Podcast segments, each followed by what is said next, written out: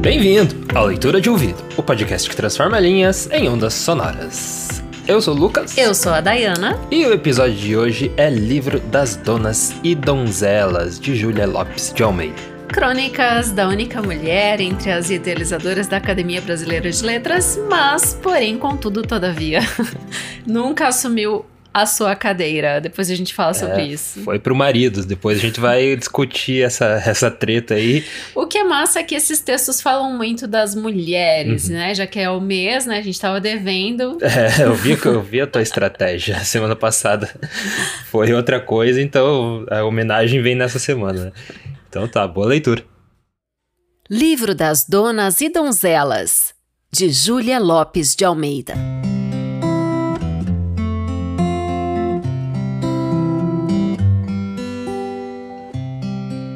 Minhas amigas, mês das cigarras e das flores de flamboyant. Como diria Fradique Mendes, se tivesse de datar em dezembro uma carta no Rio de Janeiro. Prescindo, como ele, da enumeração do dia. Datas são algarismos sem forças para fazer sentir o violento azul do nosso céu, nem os ramalhões purpurinos das nossas árvores, nem este chiar incessante das cigarras entontecidas de luz, anunciando o calor. Este lindo mês, em que o ano morre engalanado de cores e de sons, obriga-nos a volver o olhar para o passado, numa inquirição pensativa e saudosa e logo a querer sondar o futuro impenetrável com a frouxa luz de uma esperança. Nada se descortina bem visto de longe, e é melhor assim. O que torna a vida encantadora é o imprevisto. E a prova é que ninguém desejaria recomeçá-la da mesma forma porque a já viveu. Nem creio mesmo que, se tal milagre se pudesse cumprir, houvesse alguém, por mais venturosa que lhe houvesse corrido a curta vida, que tivesse coragem de a recomeçar. Cerre alguém os olhos, pense, siga o curso da sua existência e ficará convencido de que só alguns dias lhe mereceram o desejo de serem revividos. Dias? Nada mais que momentos de inolvidável doçura. Para a gente moça, o maior encanto da vida está no que há de vir, no que se ignora. Para que transponha o cabo dos 40, está no presente, que passa ligeiro, ligeiro como a corrente de um rio caudaloso. Minhas boas amigas, donas e donzelas, velhas e meninas, perdi o endereço de algumas de vós. Outras, rezemo-lhes por alma, estão mortas. De sorte que esta carta, de incerta direção, pretende ir até as portas do céu, na ondulação do acaso e da saudade. Nós, as mulheres, não temos sempre facilidade de bem exprimir os sentimentos por palavras. Eles parecem-nos por demais sutis e complexos, elas insuficientes e fraquíssimas. Dizem que há para todas as coisas expressões precisas de inquestionável exatidão. A língua modula no som, e inalterada a essência da mais rara alegria ou do mais terrível desespero. Mas essa é a interpretação dos fortes. A nossa dilui-se numa gota incolor e inodora, que é como um chuvisqueiro em uma rosa, se nasce da alegria. Ou se vem da dor, como um floco de neve em uma brasa, que apaga a luz e deixa nu o carvão. Lembranças de amizade não são como lembranças de amor que pungem e deliciam. Tem outra suavidade, um perfume indistinto, e por isso são mais difíceis de discriminar nas meias tintas do passado. Todavia, quanta comoção elas nos trazem na sua nevoenta aparição. Minhas amigas de outros tempos, supondo que eu enfeixo as graças e virtudes de vós todas em uma só figura, que poderei chamar de mocidade ou de primavera, como vos aprouver. Para ser suprema sua formosura, ela terá os seus doces olhos azuis tão cedo fechados, Elvira. E o teu riso alegre, Maria Laura. E a tua voz, Janan. e a tua bondade adorável, Marie, e as linhas do teu corpo, Alice, e a doçura da tua tez, Carlota, terá da negra Josefa tão triste por não ser branca a branca inocência. E de vós todas com que topei na minha infância, a garrula alegria e a trépega imaginação. Não sacudo a uma esfinge o meu lenço saudoso, mas a uma figura tangível, feita de perfeições e que permanece imutável e risonha no horizonte que me foge. De algumas de vós não sei, amigas da meninice, Outras vieram depois, na idade das confidências, e ainda hoje eu sinto o calor de simpatias moças que vêm vindo como aves, anunciadoras do bom tempo, para me dizerem que floresce ainda na terra a sagrada planta da amizade. Entre todas, não sois vós, amigas desconhecidas e minhas leitoras, cujo influxo tantas vezes me alento a quem menos se lança o meu pensamento de mulher, num desejo de felicidade perfeita. Nesta noite, uma das últimas do fim do ano, que de lembranças suaves me esvoaçam pelo espírito. Crede, esta carta é um desabafo. Não só vós, minhas queridas, voltejais na minha memória, como nas rondas do colégio Há outros amigos adorados, invisíveis, de poderosa influência, a que me lanço com significativa gratidão: os autores.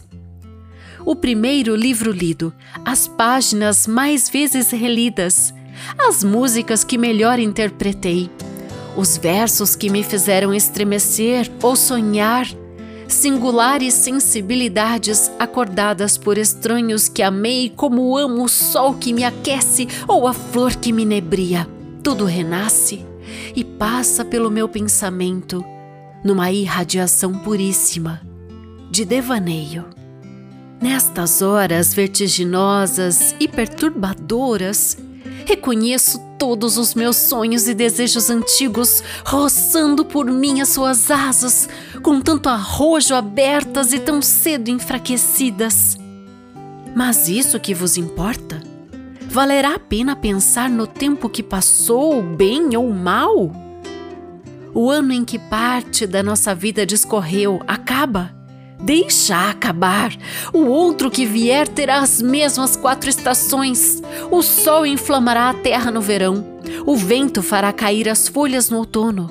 As neves caracterizarão o inverno e as boninas esmaltarão os campos na primavera.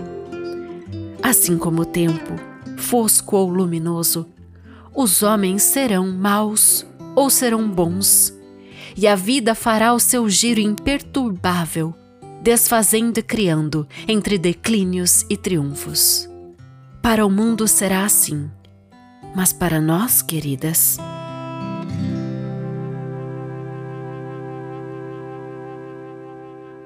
A arte de envelhecer. Não somos só nós, minhas amigas, que vemos com terror brilhar por entre as nossas madeixas castanhas, louras ou pretas, o primeiro fio de cabelo branco.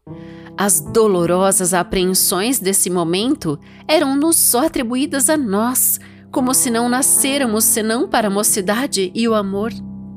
O homem envergonhado e com receio de se confessar vaidoso, sem perceber talvez que a primeira denúncia da velhice tem para nós amarguras mais sutis que a do simples medo de ficarmos mais feias, teve sempre para nossa decepção um sorriso de inclemente ironia.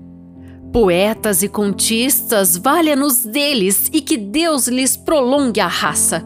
Engrinaldaram de rimas e períodos suaves a dor desse momento sagrado em que as nossas esperanças fecham as asas repentinamente murchas e a luz dos nossos sonhos esmorece. Mas se eles adivinharam a delicadeza do nosso sentimento, não nos contaram a espécie do seu, ao ver a luz pálida e fina de um fio prateado, coleando por entre as ondas negras da cabeleira ou as pontas castanhas do bigode. Pensávamos que os primeiros sinais outonissos, que são para as mulheres os mais terríveis, não os alarmassem a eles, sempre embebidos em tão grandes ideais, que nem tivessem vagar para perceber a ruína do próprio corpo. Enganamo-nos. O homem é também sensível, como nós, às apreensões que a vista primeiro cabelo branco sugere. Um fio de cabelo, nada há mais frágil, nem mais quebradiço, nem mais leve, e entretanto, vê-se que mundo de sensações ele prende e arrasta. Até aqui eram só as nossas, supunhamos, mas agora sabemos que são as de toda a gente. Tenho diante dos olhos uma página de homem, a arte de envelhecer, que se me afigura tem sido escrita diante de um espelho pérfido. Essa página suave e bem feita analisa essa hora delicada e de difícil interpretação, em que há em todos o mesmo estremecimento de susto e o mesmo estender de mãos para agarrar o que passou e que não voltará jamais. A mocidade. A mocidade! Aos 40 anos ainda sentimos perto. Aspiramos-lhes o aroma como que lhe sentimos o hálito quente. Já ela nos deixou, já ela se foi embora, e todavia recrudesce em nós mulheres toda a alacridade vivaz da sua exuberância. Há mais calor no nosso peito, mais ardor na nossa paixão, mais firmeza na nossa vontade. É nesse instante de supremo gáudio que um insignificante fio de cabelo branco nos vem lembrar que o bem que gozamos, tão conscientemente como o gozáramos até então com indiferença, há de acabar. Supus, não sei porquê, a força de ouvir dizer, talvez, que essa hora para os homens chegasse mais tarde. Vejo que não. Sempre é consolador ter bons companheiros na desgraça. Na arte de envelhecer, tema delicioso e que o autor poderia desenvolver em um volume grosso, há uma pincelada jeitosa e leve na referência à maneira por que sabemos disfarçar os estragos impiedosos do tempo.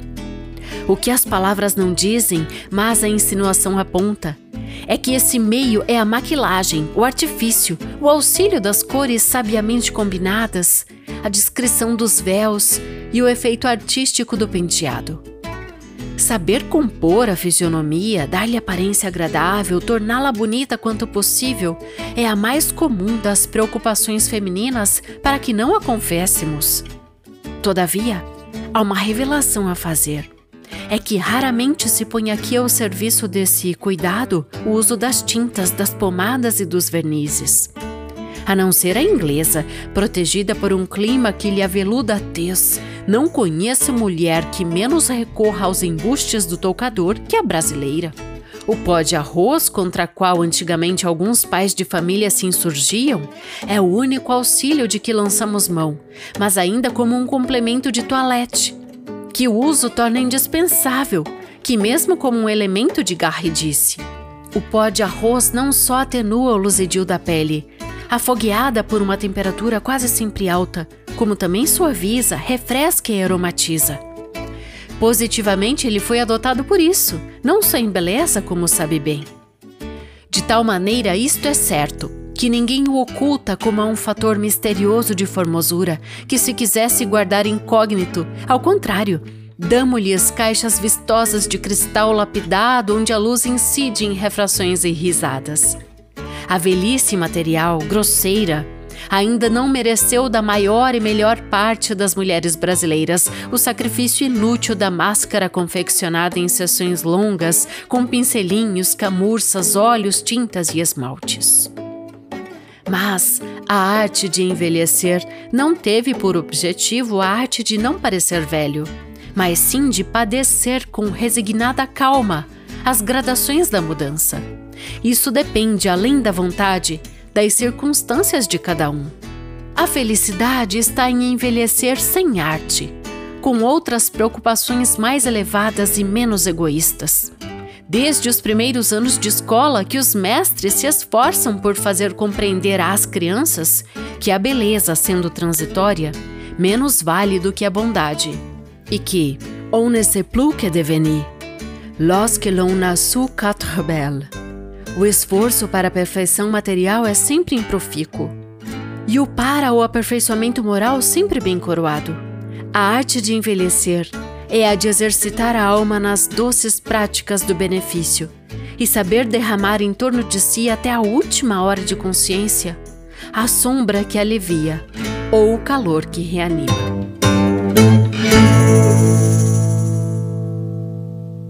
A mulher brasileira.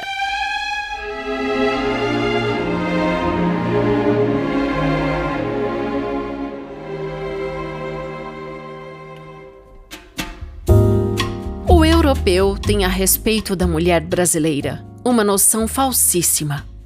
Para ele, nós só nascemos para o amor e a idolatria dos homens, sendo para tudo mais o protótipo da nulidade. Dir-se-ia que a existência para nós desliza como um rio de rosas sem espinhos, e que recebemos do céu o dom escultural da formosura que impõe a adoração. Nenhuma nem outra coisa. Nem a mulher brasileira é bonita, senão nos curtos anos da primeira mocidade nem tampouco a sociedade lhe alcatifa a vida de facilidades. Ela é exatamente digna de observação elogiosa pelo seu caráter independente, pela presteza com que se submete aos sacrifícios a bem dos seus e pela sua virtude. A brasileira não se contenta com o ser amada, ama. Não se resigna a ser inútil, age vibrando a felicidade ou a dor, sem ofender os tristes com a sua alegria e sabendo subjugar o sofrimento. Parecerá por isso indiferente ou sossegada a quem não a conhecer senão pelas exterioridades. Mas não tivesse ela a capacidade para a luta e ainda as portas das academias não se lhe teriam aberto, nem teria conseguido lecionar em colégios superiores. A esses lugares de responsabilidade, ninguém vai por fantasia, nem chega sem sacrifícios e coragem. Apesar da antipatia do homem pela mulher intelectual, que ele agride e ridiculariza, a brasileira de hoje procura enriquecer a sua inteligência frequentando cursos que lhe ilustrem o espírito e lhe proporcionem um escudo para a vida, tão sujeita a mutabilidades. Se o seu temperamento é cálido e voluptuoso, a sua índole é honesta e ativa e o seu pensamento despido de preconceitos. Se uma mulher brasileira, se há exceções, há-as de certo, cai de uma posição ornamental em outra humilde, é de rosto descoberto que dia procura trabalho. Então vai ser costureira, mestra, tipógrafa, telegrafista, aia, qualquer coisa, conforme a educação recebida ou o ambiente em que vive. Nessas ações não há simplicidade, há estoicismo e uma compreensão perfeita da vida moderna, que é a guerra das competências. A brasileira vive ociosa é uma frase injusta e que anda a correr mundo, infelizmente sem protesto. Por quê? Toda a gente sabe que no Brasil só não amamenta os filhos a mulher doente, aquela que não tem leite ou que o sabe prejudicial em vez de benéfico. Ricas ou pobres, as mães só têm uma aspiração: aleitar, criar os seus filhos. Este exemplo devia ser citado, porque a proporção que esta virtude se acentua entre nós parece que nos países mais civilizados vai se tornando escassa. A mulher brasileira ama com mais intensidade, talvez, Dedica-se toda, sem medo de estragar a sua beleza, às comoções da vida. Aí vemos as pobres mulheres dos soldados seguindo-os à guerra, acompanhando-os nas batalhas, matando quem os fere, ferindo quem os ameaça, erguendo-lhes das mãos moribundas a espingarda com que os vingam. Estas energias não são filhas do acaso, vêm-nos da mistura de sangues com que fomos geradas. Vem-nos desta natureza portentosa e que por toda a parte nos ensina que a vida é uma grande fonte que não deve secar inutilmente. Nos países tropicais, a precocidade é tamanha que a existência da menina passa como um sopro e começam bem cedo as responsabilidades da mulher. Por vezes o assalto é tão repentino que não há tempo de preparar na criança o espírito da donzela. Namorada de si mesma, no deslumbramento da mocidade, ela afigurasse-nos então frívola e perigosa. Receia a gente pelo futuro da pobre criança estonteada pela vida como uma mariposa pela luz. Quanto mais melindrosa é essa quadra, quanto mais vagares tem a imaginação, alvoroçada pelos sentidos de arquitetar castelos mentirosos. Felizes as donzelas pobres, obrigadas pelas circunstâncias apertadas da vida a empregar a sua inteligência e a sua atividade no trabalho e no estudo. São as mocinhas que, para irem às aulas que frequentam, engomam as suas saias ou cosem as suas barras, as mais habilitadas para a resistência das paixões ruins. Decididamente, o trabalho é o melhor saneador de almas. E nós precisamos da nossa muito sã, porque só a virtude da mulher pode salvar os homens, seus filhos e seus irmãos, no descalabro das sociedades arruinadas, ou em deliquescência. A nossa força está na nossa bondade e no nosso critério, coisas que, quando não são naturais, fazem-se pela vontade. Nós, as brasileiras, perdemos-nos pelo excesso de sentimento. Ainda não aprendemos a dominar o nosso coração em que se dá em demasia sem colher por isso grandes resultados. O europeu, tratado com rigor pela mãe, não tem por ela menos respeito, talvez tenha mais, nem menos carinhos que os nossos filhos têm por nós, que nos desfazermos por eles em sacrifícios e ternuras. Parece que a blandice perene enfraquece a alma do indivíduo, tornando-o um pouco indiferente. Há muito quem afirme que no Brasil a mulher domina como soberana, e já um escritor português disse dela, relatando as suas observações em um livro de viagem. Abre aspas. A mulher deve ser, entre esta raça, superior a todas as coisas. Vê-la passar na rua e compreender a comoção que ela causa é ter reconhecido todo o alcance do seu prestígio. Inspira devoção, tem um culto, não é mulher companheira do homem, sua irmã de trabalhos ou de penas. É a mulher ídolo, a mulher sacrário. Mãe, filha, esposa ou cortesã. Ela será neste país e para este povo a suprema instigadora, e a sua vontade, como o seu capricho, terão o cunho autêntico de leis, assim no lar como nas alcovas. Será ela quem predomine, e da sua boa ou má influência dependerá, talvez, o destino histórico desta nacionalidade. Fecha aspas.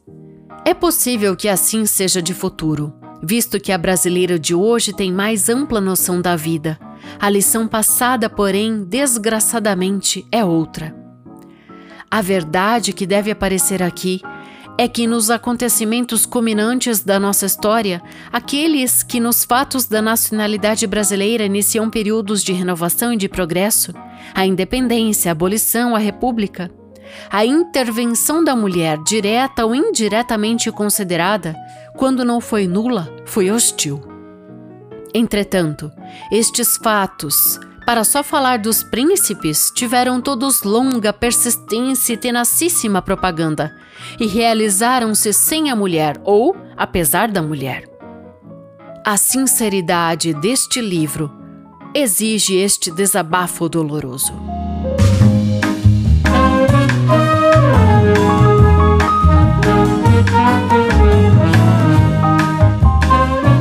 Esse foi o livro das Donas e Donzelas, de Júlia Lopes de Almeida. Três crônicas, né, do livro.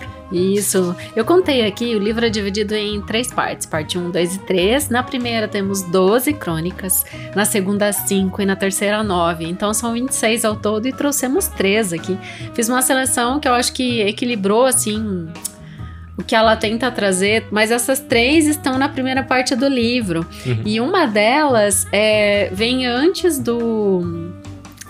Da Caolha. Não, peraí. É, aham, que a gente já trouxe. Caolha. Não, não, a Caolha é um conto, eu tô confusa. Veio perto de outro texto que a gente fez dela. Enfim, mas é, é a sequência. Aquele é incógnita, é um conto também. É, não sei por que, que eu falei isso, mas enfim. eu, não, eu quis dizer que um vem em seguida do outro. É isso que eu me lembrei que eu ia falar, exatamente. O que, é, o que, que vem em seguida do outro? É, acho que a arte de envelhecer, em seguida vem a mulher brasileira, igual tá ah, aqui, tá. assim, nessa sequência mesmo, hum. sabe? Mas, enfim, ela traz as suas ideias feministas, né, as suas ideias ecológicas, inclusive para as mulheres em muitos momentos, O que eu gosto muito é que a gente percebe que a Júlia ela estava à frente do seu tempo, né? Começar situando, né, Lucas? Ela nasceu numa família é, de portugueses ricos e cultos, nasceu no Brasil, no Rio de Janeiro, mas os pais eram sim ricos, tinham uhum. essa descendência. Então ela também construiu uma boa parte da carreira dela em território europeu, né? Uhum. É, apesar de ter morrido também no Rio. Eu vou trazendo detalhes dessas informações, é, só tô ela, abrindo assim. Ela é mais brasileira, né? É, mesmo. mas o que é bacana é que ela faz uma leitura assim da mulher brasileira, pensar que ela nasceu ali em meados do século XIX, né? É uma das escritoras de destaque do século XIX e ela traz assim para mim, ela coloca muito bem numa balança assim, de um lado a delicadeza, a formosura, a voluptuosidade da uhum. mulher, né, para usar esse termo, né, uhum. que é uhum. das últimas semanas, e do outro ela põe muito bem no outro prato da balança essa necessidade assim muito digna de um espaço intelectual que a mulher tem que conquistar. Até em um dos né? textos, ela fala, ela usa esse termo, que a mulher ganhou as portas das academias, né? Sim. E, de fato, a, o nome da Júlia apareceu muito forte para mim na, durante a escritura da minha dissertação. Existe um livro é, da Mary Del Priori que se chama História das Mulheres do Brasil, e tem um capítulo lá em que ela cita Maria Firmina dos Reis e tal, e cita a Júlia Lopes de Almeida também. Uhum. E ela destaca o quão essa mulher ela desenvolveu um trabalho na imprensa num momento em que nenhuma mulher tinha espaço na imprensa. Uhum. Mas o que ajudou muito foi o fato do pai dela incentivar. Então, o pai dela, quando ela tinha 19, ela começou a colaborar com a Gazeta de Campinas. Imagina, ainda uma adolescente, né? Uma mulher escrevendo para um jornal, né? Sim. Então, além disso, ela publicou com o jornal é, O País, é, que é um jornal carioca. Ela escreveu para esse jornal por três décadas, assim. Teve uma... Ela teve uma vida longa, mas também trabalhou muito tempo na imprensa. Então, o destaque dela como jornalista, ele é grande. Tem vários periódicos que ela colaborou. Até tem uma listinha aqui, deixa eu ver se eu encontro. É legal que ela, é, aqui, como ela tem essa, essa, esse pé em Portugal, né? Ela faz a comparação da mulher europeia, né? E a brasileira. Então, é bem legal quando ela faz essa comparação para você, é, para o leitor, assim, entender qual que é a diferença mesmo, né, da, da mulher brasileira por, é, em comparação a outras? É, até, você quer ler a listinha aqui dos periódicos que ela colaborou? Que ela publicava? Uhum. É isso. Então, a, mens a Mensageira Única, o 15 de novembro, Cosmos, O País, a Gazeta de Notícias, A Semana, Jornal do Comércio, Ilustração Brasileira, Tribuna Liberal e Brasil-Portugal. É. Então, e além de tudo, ela fazia palestras, né, sobre a mulher na sociedade. Enfim, uma grande defensora, assim, ela se for pensar, então ela muito jovem ali, então ela começou a trabalhar na imprensa, né, ali com 19 anos. Uhum. Aí quando ela tinha uns 20, 20 e poucos, acho que com 24 anos, ela foi para Portugal para morar um tempinho lá, morou uns dois, três anos lá, e foi lá que ela publicou o primeiro livro dela. E aí, eu vou trazer um dado aqui que talvez pouca gente saiba mas ela é uma das pioneiras na literatura infantil brasileira, porque lá ela publicou, ainda em 1866, o primeiro livro, assim, um dos primeiros livros, né, de escritora brasileira infantil, que se chama Contos Infantis. Ela publicou junto com a irmã dela, uhum. a Adelina Lopes Vieira, que também é escritora, né, em Portugal, uma irmã um pouco mais velha que ela, tinha ali 12 anos a mais que ela de vida, né? Uhum. E então foi o primeiro livro e pasme, né? Eu fui pesquisar isso e tal, troquei uma ideia com a nossa apoiadora Jaqueline Conte, que mora em Portugal, né? Uhum. Nesse, ela tá fazendo doutorado em literatura lá. Lembra, né? A gente fez o Jornal de Geraldine, deu o livro dela e tal. E daí ela achou para mim, me mandou a edição, a segunda edição desse livro de contos infantis. Uhum. Mas ainda Páginas muito, amarelas. muito antiga, né? Toda amarelada. Gente, lindas ilustrações. Ela fez a pesquisa lá nos alfarrábios que ela já usa para pesquisa do doutorado e me mandou esse link. Eu fiquei assim, maravilhada. O que eu gostei demais, Lucas, é que além dela dedicar esse livro aos sobrinhos, ela também colocou assim, né? Para uso das escolas primárias do Brasil. Uhum. Então, essa vontade, né, de ter assim uma forma tão didática e moral é. através assim dos contos infantis. Maria Firmina, né, também que tinha esse, esse grande lado na educação também, né? É, uma é. grande educadora. Uhum, então é, tem esse lado na Julia Lopes aí também. E é bem legal porque nesse livro ilustrado, só para fechar essa parte do primeiro livro que ela fez, tem tanto textos em prosa quanto em poesia. São 33 é, é, é, continhos, assim, né? Uhum. Textos morais, didáticos, assim, pra criança aprender. E tem 27 poesias também no livrinho que ela uhum. fez com a irmã. Só Bom. que, assim, no geral, ela não é reconhecida como poeta, né? Poetisa e tal. É mais sobre contista, romantis, é romancista, cronista, né? Como a gente trouxe aqui. Uhum. E dramaturga também, porque ela também escreveu teatro. É, isso aí. Daí o, o que teve, o que aconteceu, né? Então agora a gente vai. A gente deu o teaser lá no começo sobre a Academia Brasileira de Letras, né? É, ela era casada com um português, né? E, é, isso mesmo. E daí ela tinha, né, esse, essa presença na literatura forte no Brasil, e daí na época da criação da, da Academia Brasileira de Letras, ela estava entre, né, ali... Os a, idealizadores. Tava entre a, a patota ali. é. E infelizmente ela não foi para a academia, talvez é, não sei, né? Mas, enfim, mas o final das contas é que foi o marido dela e ela não foi. Por mais que ela é. tinha uma influência é, literária muito maior, né? Justamente, ele era poeta e jornalista também, Filinto de Almeida, o nome do marido, né? Ela se casou com ele dois anos depois de publicar esse livrinho de contos aí que eu tô falando. Daí, o mesmo ano, ela volta pro Brasil, que foi o ano da abolição da escravatura, em 1888, né? Aí ali, 10, 9 anos depois que foi fundada a Academia Brasileira de Letras. Então, nesse período que ela retorna para o território nacional, ela ergue muitas bandeiras, né? Entre elas, né, essa postura, né, de abolicionista, assim, muito forte e essa bandeira necessária da mulher ganhar o seu espaço na sociedade. Tanto é que ela estava fazendo a parte dela e estava no grupo ali de 40 imortais, né, que decidiram é. fundar a Academia Brasileira de Letras. A fundação foi em 1897. Como eles pegaram como modelo a Académie Française de Lettres, né, que é a uhum. academia francesa, né, e, e lá era só homem. Uhum. Não, não, tinha vários ali que se opuseram, né, e a defesa foi justamente essa: ah, só é homem, né? Ela é o bendito fruto aqui no meio, enfim, deram a cadeira. O nome que ele ganha para isso é muito engraçado, né, Lucas? Aqui, ó. É, e é justamente é, acadêmico o que. Consorte. É, e é justamente o que significa. Que é o marido dela. é o marido dela. É, com sorte de você casar com ela. É, e, mas a, a, gente volta a estudar essa.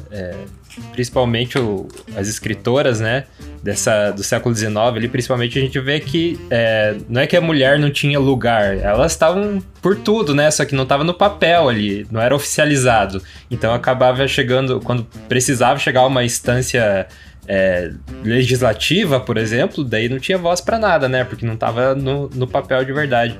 Então é, eu, eu percebo assim muito quando a gente volta é, para estudar assim na história que é, a presença da mulher estava sempre ali, só que não estava dessa forma oficial, né? É, e se fosse para bater um martelo final, nunca era a mulher né, que, fa que fazia, né? Era sempre o, o homem ali. Então é. Isso é, que você trouxe isso. bem interessante, me fez lembrar da leitura desse livro que eu citei antes, da Mary Del Priori, História das Mulheres do Brasil. Ela traz assim que é a mulher que sustentava essa figura do homem burguês, né? Porque ele precisava ter ou uma esposa, ou uma mãe, ou uma irmã muito dedicada para ele ter roupas asseadas, bonitas, tá com seu chapéu em ela dia. Fala ali também na crônica algo muito legal da que a mulher brasileira é, ela chama de aleitamento, né? Uhum. Que ela não deixa de dar mamar pro seu filho. É, que é, bonitinho coloca... falar mamar. não deixa de dar mamar, parece que tá falando com um bebê. É, o, é o costume. Não deixa de amamentar, então vou usar a palavra mais, mais formal. É, e também outra coisa que, que ela falou ali é que é, ela tipo, joga pro futuro. Será que um dia a gente vai. É, a mulher vai ter essa, esse espaço, né? Nesse, a gente tá falando disso, mas no próprio, as próprias crônicas que a gente ouviu, tem uma hora que ela fala isso também. Eu achei de uma beleza esplêndida que essa primeira, as minhas amigas, você viu como começa uma forma tão poética, né? Fala das cigarras, do verão, das cores que estão vindo ali desse ano que tá terminando e o novo que tá começando. É, e ela fala da, também da Carlota. Não, não lembro ela se era Carlota. Ela cita várias amigas. Mas ela, ela cita várias, mas ela cita uma também que ah, é, é, que ela chama de negra, que ela queria, queria tanto ser branca. É, mas ela tinha uma pureza incrível que muitas é. não tinham, né? Então é muito bonita essa percepção, né? É, ao mesmo tempo em que são crônicas, ela está falando de uma verdade ali, de, dessa metade do século XIX, início do século XX, já que livro das donas e donzelas. O que me impressiona muito é que esses dois termos são praticamente em desuso, né, Lucas? Português arcaico. A dona a gente usa ainda. Dona a gente usa, mas donzela. Donzela não tá na boca de ninguém hoje mais. É, mas o, o, dona é um, é um sinal de, de respeito, né? É. Que, é, que as, as pessoas adquirem, né, ao longo dos anos. Uhum. E já me chamam de Dona Diana. Ai, meu Deus. Fica é, tão engraçado, né? Porque é DD, Dona Diana. É, e é mais fácil você ver, tipo, chamarem de Dona é, do que que seria o equivalente, né, masculino, que é senhor, né? Uhum. Senhor fulano, senhor ciclano. Uhum. Então, dona é mais comum, né? É, é bem bacana. Bom, que daí seria senhora, né? De senhor seria senhora. Pois é, mas daí não De tem dono é mais seu. né? Seu fulano, seu Lucas. Ah, seu, verdade. É o equivalente ao seu. Aham. É, meu sogro aí, seu Pasquim. Olha aí. Fez uma obedagem. Não, mas só para lembrar você que tem casa, então a gente já trouxe da Júlia Lopes de Almeida outros textos interessantíssimos, né? Uhum. O primeiro foi ainda lá na primeira temporada do podcast é o Incógnita, né? Esse eu, eu gosto bastante. Ele é um, um conto curtinho e bem, bem denso e de mistério, assim. Uhum. Então é, é só para dar o, o, teaser, daí você volta aí nos nossos episódios, escuta a Incógnita. É, dois homens conversando no necrotério, né? Começa assim o conto. Então ele é meio sinistro, mas tem, um, tem umas coisas bem legais, assim. É o meu, fa é o meu, favorito, assim. Faltou dizer o principal, diante do corpo de uma mulher, né? E daí eles estão hum. avaliando, né? A é, história de vida dessa moça. Pode parar de contar então. Ah. Mas é esse é o, esse é o setting da história. Dois homens no, né, com a mulher no meio ali no necrotério conversando. É. E o outro que a gente trouxe dela é a Caolha. É um texto também que me marca demais. Ele tá num livro de destaque, assim, entre mulheres brasileiras contistas mesmo. Desse mesmo livro a gente já trouxe Florina, da Emília de Freitas, e A Escrava, da Maria Firmina dos Reis. É um livrinho, assim, que a gente encontra. Esse a Caolha a gente trouxe no Dia das Mães, né? Foi, Porque justamente. ele fala sobre... É uma relação entre mãe e filha ali uhum. bem é bem emocionante também. É, o, o filho, quando cresce, ele se questiona: por que eu fui nascer de mulher é. tão feia? Isso, é um. Uhum. É, você, você, corrigiu aí, então. É, um, é o filho, né? O filho e a mãe. Agora eu também uhum. me recordei. Então é, é. é bem impactante, assim, é, a história. E faz você. É, pensar na sua mãe quando você lê, né? é. quando você discuta. E daí a gente vai descobrindo, né? tem um plot twist muito impressionante, né? Para ter esse nome a Caolha. Bom, vou trazer assim as datas para a gente gravar bem esses momentos e até entender as reflexões que ela traz nesses três textos que nós separamos. Ela nasceu em 24 de setembro de 1862 no Rio de Janeiro, viveu por 72 anos, hum. né? Ela veio a morrer, na verdade, de malária. Tá louco. Ela, entre as viagens ali que ela fez, né? É, Uhum. Morou um tempo em Portugal, outro tempo na França, e mais esses retornos ao Brasil, ela viajou em certo momento.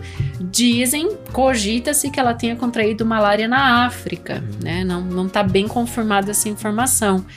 Mas aí, a partir dali que ela, que ela acabou sendo vitimada. Morreu em 30 de maio de 1934. Eu queria ter sido amiga da Julie Lopes de Almeida, mas eu nasci um 50 anos depois da morte dela, quase.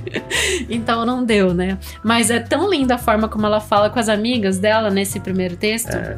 Se for ver, é uma autora que não é tão velha assim, né? Uhum. Comparado com o que a gente traz aqui, ó. Morreu em, em 34. Sim. Porque tem muitos autores que a gente traz que nós nem dá de imaginar. Tipo, eles, né, morreram em 1890. Uhum. Em, em, até 1910 ali ainda parece, nossa, muito, muito tempo atrás. Uhum. Agora, em 1934 já você ah, é, logo ali de tardezinha.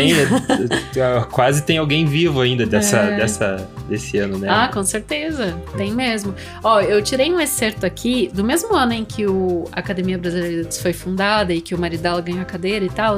Tem um texto, da, um trechinho de A Mensageira, eu achei bem interessante. Figura isso que você falou, tá muito poético, desse papel da mulher, mas ao mesmo tempo essa força, que é esse equilíbrio que eu falei antes, que eu vejo que ela coloca nos dois pratos, ó. Com as mãos sujas de carvão na cozinha, acendendo fogo para fazer o almoço do marido, cozendo-lhe a roupa, amamentando os filhos, varrendo a casa ou interpretando Chopin, pintando uma aquarela ou amarrando um buquê, a mulher tem sempre a mesma poesia, a de trabalhar para ser agradável, útil, boa, para satisfazer uma necessidade moral e intelectual do esposo e da família, revelando-se amorosa e digna do doce e pesado encargo que a sociedade lhe destinou. Na seara dela, a gente teve ali a Virginia Woolf falando dessa mulher que é esse anjo do lar, né? Essa necessidade e, e, esse papel aqui, esse certo, ele fala muito, né? Desse anjo do lar, né? Dessa necessidade mesmo de conservar, de manter uma casa erigida, assim, né? É, é aquela que dá o pedestal mesmo para casa. Hoje a gente tem uma sociedade bem reconfigurada nesse quesito, né? A gente tem mulheres que fazem muito sozinhas, assim, essa figura masculina do lado, mas ao mesmo tempo a gente tem muitos, muitos homens reconhecendo esse papel da mulher na sociedade, né? Uhum. E eu acho isso também muito legal, porque é um território que foi conquistado a duras penas. E ainda hoje a gente vê muita coisa que poderia ser melhor, mas é, fatos como o que ela trabalhou, né? Inclusive ela, a obra literária dela tem influência do realismo e do naturalismo francês. Lá em A Incógnita, quando a gente tem essa moça morta no necrotério, uhum. a gente tem descrições extremamente naturalistas mesmo. É verdade. Né? Aqui também no A Arte de Envelhecer, quando ela fala do cabelo branco no homem, eu achei sensacional. Uhum. É, é, muito bom. E já que a gente tava. Puxei agora na, na, minha mente aqui, já que a gente tava falando dessa relação, assim, que, a, que a, ela tinha com o marido também, né? E o marido acabou indo pra academia brasileira. E tem muito, assim, de ter. É, de, dessa. aquela velha. aquele clichê, né? Por trás de grandes mentes. Como é que é? De um grande homem, homem tem uma grande mulher? É, Esse clichê? Isso, mas que isso acontece ao contrário também, né? Uhum. E o, tem um podcast que é bem legal, que é Significant Others. Então, uhum. se você hum. entende inglês aí, eu vou deixar a sugestão. Significant Others é, o, é um podcast do, da empresa do Conan O'Brien, do uhum. Tim Coco. Daí é a mulher dele que apresenta. Ah, que legal. E daí ela fala justamente, o podcast justamente sobre isso. Fala da Virginia Woolf, mas não fala é, necessariamente dela, fala do marido dela e a relação dos dois, uhum. como é que era e por que que ela e por que que o marido também influenciou ela a se tornar uhum. a Virginia Woolf, né? Sim. Também fala do de Gandhi e a mulher de, do, do Gandhi, né? E, enfim, ela faz essa, essa relação aí das famílias, né? Uhum. Do, ou se, se, se é homem, faz a, é, com, a, com a esposa, né? Uhum. Que, é, que é uma história muitas vezes que é esquecida, né? Uhum. Que a gente sempre foca na, na pessoa famosa ali, mas esse podcast ele traz a, a os, os, casais, assim, uhum. né? Quem, e ela tá já trouxe trás. relações homoafetivas? Você tem visto alguma? Não sei se, se já trouxe, porque eu não escutei todos os episódios ainda, escutei uhum. alguns. Mas é, é, é interessante Mas é porque... é muito, é muito curioso, assim, porque traz uma faceta da história que é deixada de lado. Uhum. Então, é, e ela foca nessa nessa, nessas relações, assim, muito legal. Então, Significant Others, uhum. você procura aí, vai ser. E tem e ator famoso, participa, faz, tipo, às vezes eles encenam algumas alguns diálogos assim do casal, então é bem legal mesmo. Excelente dica, gostei demais. E dizer aqui também que você acha que ela ficou brava dele ter ganho a cadeira? Não. Não, não. Ela não ficou. É porque contrário. era num, né, não, não tinha é, não, não tava ali na sociedade ainda Sim. essa cultura, né? Ela não só continuou casada, como ela publica em coautoria com ele lá já quase dois anos antes de morrer, quando ela já tinha 70 anos, ela escreveu A Casa Verde, um romance que ela publicou junto com o Fiorento de Almeida, né? Uhum. Então eles viveram a vida toda juntos, né? E, e, essa coisa do equilibrar os pratos mesmo é muito nítido, ao mesmo tempo em que ela encorajou muitos, muitas e muitas mulheres, né? A fazerem a sua parte na sociedade.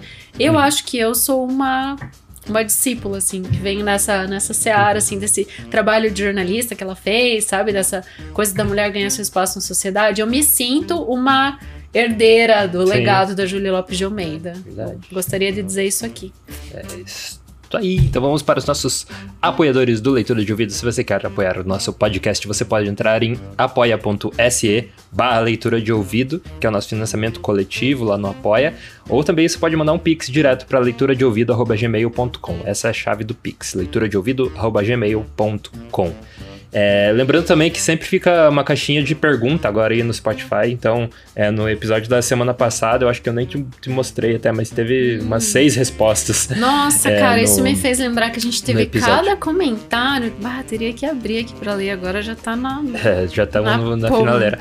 É, então, se você quer deixar aí sua, seu comentário sobre esse episódio ou sobre o podcast, tem aí a caixinha de perguntas do Spotify. É só você é, deixar ali para interagir com a gente. Daí você respondendo, essa resposta vem para nós e daí a gente é, é, decide ali em, em deixar ela visível para todo mundo, só a gente ler. Mas enfim, fica bem legal a gente fazer essa interação. Então, mais uma vez, para você nos apoiar, entre em apoia.se barra leitura de ouvido ou pix direto para leitura de ouvido gmail.com. Eu vou ler uns comentários, mas antes vamos dar um abraço para os nossos apoiadores. Isso, você vai entrar nos nossos. Se você nos apoiar, você entra aqui nos nossos créditos finais, que são eles: Adalberto Machado Santos, Ana Cláudia Chaguri Lopes, Bruno Guedes com o Grupo Danco, Caio Neves Oliveira, Naves. Caio, Caio Naves. Naves. Oliveira, eu acho que eu sempre falo Neves, né? Caio Naves Oliveira. Cláudia Lube. Daniela Caroline de Camargo Veríssimo. Elaine Vieira Ferreira. Felipe Cronato. Isabel Araújo Alves. Jaqueline Conte. Kelly Torquato. Marcos Vinícius. Maria Lúcia Rick Bardi. Matheus Simão Brum. Nariel Arruda Borba. Paulo Moura. Raimundo Gabino dos Santos. Rosângela Marquesi. Sérgio Juarez Rico da Luz. E Renilda Ribeiro. Obrigado aí, apoiadores do Leitura de Ouvido. Fala aí o comentário. O primeiro que, que, eu vou ler é do Paulo Ramon. Ele comentou lá no vídeo do YouTube. Se você não segue ainda o nosso canal, siga, vai lá. A gente coloca os cortes, alguns, as cápsulas mais interessantes Isso. aqui dessas Só notas em leitura de, de ouvido no YouTube. Então, ele fala do Guy de Maupassant, e foi bem no dia que a gente publicou o episódio da semana passada, né? Que te, foi ali do, do Guy de Maupassant. Ele falou que acha que esse autor foi o primeiro escritor universal que ele conseguiu ler seus romances do início ao fim sem se enfadar. Acho que posso dizer que ele é o meu autor francês favorito. Parabéns para a entrevistada que conseguiu trazer informações muito agradáveis sobre a vida e a obra deste grande autor. Gostei do comentário do Paulo. É, saber, né, que toca, né, as pessoas, assim. É, realmente, me... eu queria ter falado uma coisa do Guy de Maupassant na semana passada, quando a gente colocou aquele episódio da tumba, né? Lembra? Uhum. Da, o advogado que desenterra a moça? Lá. Sim, sim. O que eu senti, assim, na fala dele, quando ele tava buscando contar para as pessoas por que, que ele fez aquilo, é o que normalmente a gente sente quando perde alguém, sabe? Eu já senti isso em velórios várias vezes. Meu Deus, essa pessoa que eu gosto tanto vai para baixo da terra. Tipo, hum. com a tua avó eu senti isso, com a minha avó eu senti isso, é, sabe? É uma... Tipo, você Ela... não consegue acreditar que você vai se desgarrar daquela pessoa. É, ele descreveu bem ali o, é, esse sentimento. Então fica, se você não ouviu ainda, volta lá no episódio da semana passada para ouvir A Tumba de Guy de Maupassant. Não, e mexeu com muita gente. A gente teve inúmeros comentários aqui no, no Spotify. No Spotify não, também no Spotify, mas eu, eu quero falar do, do Instagram mesmo. Ah. Aliás, é, essa semana a gente teve um professor utilizando, o professor William, utilizou com uma turma de primeiro ano, lá o Castro Alves, o navio negreiro. Ele deu um relato pra gente que eu achei muito legal. A galera ali do primeiro ano tá seguindo a gente, uma grande parte dos. A gente viu que esses jovens entraram ali no, no Instagram. E fica o convite para seguir compartilhando, que tem muita informação. Sobre ainda o Guy de a tumba, a Kelly Torquato, que é a nossa apoiadora, falou: Adorei ouvir a tumba, vocês estão de parabéns. Comprei Bel Ami logo após ouvir o Colar de Diamantes, super influenciado por vocês. A propósito, tem um livro de Maupassant chamado Le Prostitute, em francês, mas não encontro em português. Vocês têm alguma pista sobre esse livro? Sabem se alguma editora publicou com outro título? Mais uma vez, parabéns pelo trabalho impecável que vocês fazem. Na verdade, Kelly, eu não consegui pesquisar sobre isso. Ah, mas se você é fluente em francês, vamos ler em francês mesmo. É, tem um comentário bem legal do Felipe Cronato também, nosso apoiador. Aí uhum. ele falou. Amei o jeito como ele descreve. É aquilo ali que você falou, uhum. então. O jeito como ele descreve o sentimento de se afogar na eternidade sem a amada foi muito forte e muito impactante. E amei o clima dado por vocês. É, então é bem esse sentimento aí, de, essa descrição que ele dá que é, que é muito é, próxima da realidade, né? Assim, descreve muito bem. Verdade. Então fica Nossa, tem aí, muito ó. mais coisa ainda. Tem mais um, só mais um aqui. Tá bom. um. Da Cláudia eh, Moreira Castro. Não, Carlos. Lembra que seria um Carlos? Cláudia Moreira Carlos. Não sei se Carlos é o marido ou é o sobrenome mesmo dela, mas ela fala, né? Parabéns pelo empenho e profissionalismo, e principalmente pela paixão pela literatura. Ela falou que tá indicando o podcast pra todo mundo. Enfim, tem muitos comentários, a gente fica feliz e continuem compartilhando, que é assim que a gente vai fazer a leitura de ouvido chegar pra muito mais É, pessoas. fica aí a dica pra dar cinco estrelas aí, no- se você tá no Spotify, você sobe ali e aperta nas estrelinhas e dá as estrelinhas, que é muito legal também. Né? Né? Isso aí. E a gente vê. Na próxima leitura. Direção e narração, Diana Pasquim. Edição, artes de capa e trilha sonora de abertura, de Lucas Piaseschi. Produção, Roca Studios. Avalie no Spotify e na Apple Podcasts. Siga para não perder os próximos episódios. Inscreva-se em youtube.com barra leitura de ouvido. Siga no Instagram Leitura de Ouvido. Fale com a gente no leituradeouvido.gmail.com. E a gente te vê na próxima leitura.